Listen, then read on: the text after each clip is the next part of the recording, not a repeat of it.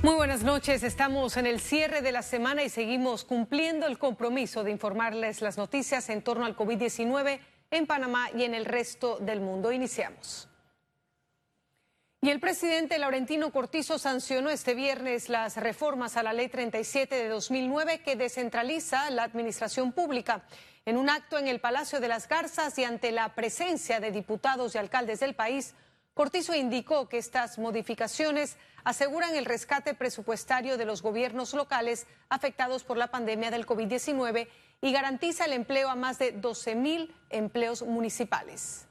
Un hecho cierto que durante la actual vigencia fiscal del 2020, todos, y subrayo, todos los municipios del país se encuentran en situación de déficit debido a las consecuencias directas e indirectas originadas por la pandemia COVID-19. La Secretaría Nacional de Descentralización, en cumplimiento con esta disposición del Gobierno Nacional, estará pendiente en cada provincia, dispuesta a brindarle la colaboración permanente a todas esas juntas comunales y a todos los municipios para que esta ley cumpla el propósito para el cual fue eh, aprobada. Y siguiendo con más noticias, el Ejecutivo definió las comisiones de trabajo que conformarán la Mesa Económica Laboral. La reunión, que fue moderada por Juan Bosco Bernal, rector de Udelas, busca mitigar las posibles repercusiones que enfrentamos durante y después de esta pandemia en beneficio de trabajadores y empresas. La mesa quedó integrada por tres comisiones conformadas por 19 representantes, ocho del sector empresarial, ocho del sector trabajador y tres del Gobierno Nacional. Y diversos sectores están a favor en la búsqueda de consensos para rescatar la caja de seguro social en medio de la crisis del programa de invalidez, vejez y muerte. Realmente aquí ha habido eh, una, una situación donde la política se ha metido en la caja de seguro social.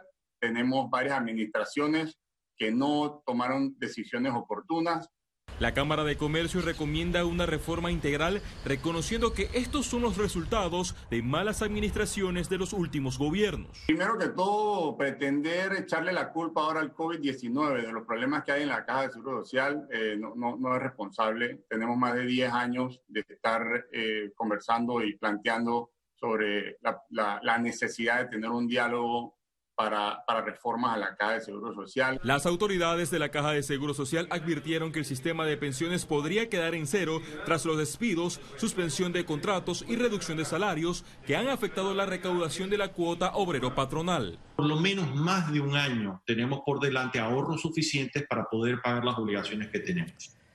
Eh, puede sonar mucho tiempo, pero realmente es poco tiempo. Suficiente para que no colapse mañana pero eh, no es demasiado tiempo para no atender el problema. Y hay que sentarse, eh, sobre todo convocar a la Junta Técnica Actuarial. Es un problema que, no, que viene antes del coronavirus, ya se sabía para el tema de las elecciones, se tiene que llegar a un diálogo nacional, reversar las cuentas solidarias y mezclarlas y fusionarlas con el tercer pilar no es una solución en estos momentos. Este viernes el director de la Caja de Seguro Social entregó al Contralor Gerardo Solís el informe de los estados financieros de 2019 para que sean examinados y refrendados. Félix Antonio Chávez, Econius. Y 10.947 pruebas de COVID-19 resultaron positivas, así lo anunció el Ministerio de Salud. El día de hoy se contabilizaron 9.268 casos confirmados de COVID-19 en el país, 150 nuevos casos, 354 pacientes se encuentran hospitalizados, de los cuales 73 están en cuidados intensivos, 281 en sala. Un total de 6.080 pacientes recuperados clínicamente y 266 fallecidos.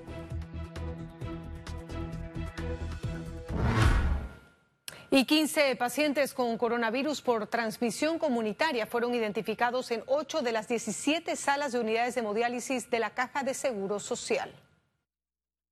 Si ven de los 15 pacientes, sí, dos, tenemos dos defunciones que se dieron, que murieron con o por COVID. O sea, esa es la parte que como país nos toca seguir haciendo las investigaciones, pero sin embargo, la mayoría de ellos evolucionó bien. Incluso un paciente pudo ser manejado ambulatoriamente, otros por, porque fue un caso muy leve, otros por su condición de ser pacientes que están en tratamiento de hemodiálisis, se ha preferido hospitalizarlos a todos. Y Meduca y medios de comunicación sellan la alianza para impartir clases por televisión y radio a través de Conéctate con la Estrella. La ministra de Educación, Maruja Gorday de Villalobos, indicó que la metodología iniciada el pasado 4 de mayo busca ofrecer a los alumnos una alternativa educativa durante la pandemia por televisoras, plataformas y radios del país como Medcom Go, RPC TV y Radio. Además de Oye TV, Corporación Medcom reafirmó su compromiso con la educación panameña como puente al conocimiento.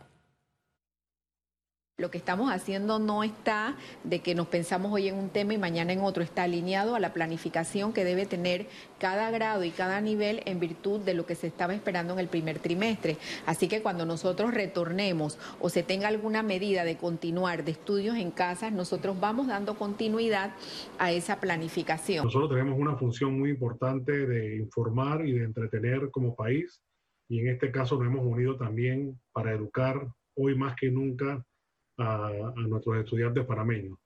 Eh, el alcance que tienen nuestros medios, nosotros como medios líderes en Panamá, tanto televisión como radio, tenemos un alcance grandísimo y se está aprovechando que, que ese alcance existe para poder llegarle a muchos niños de Panamá que no tienen acceso a una computadora.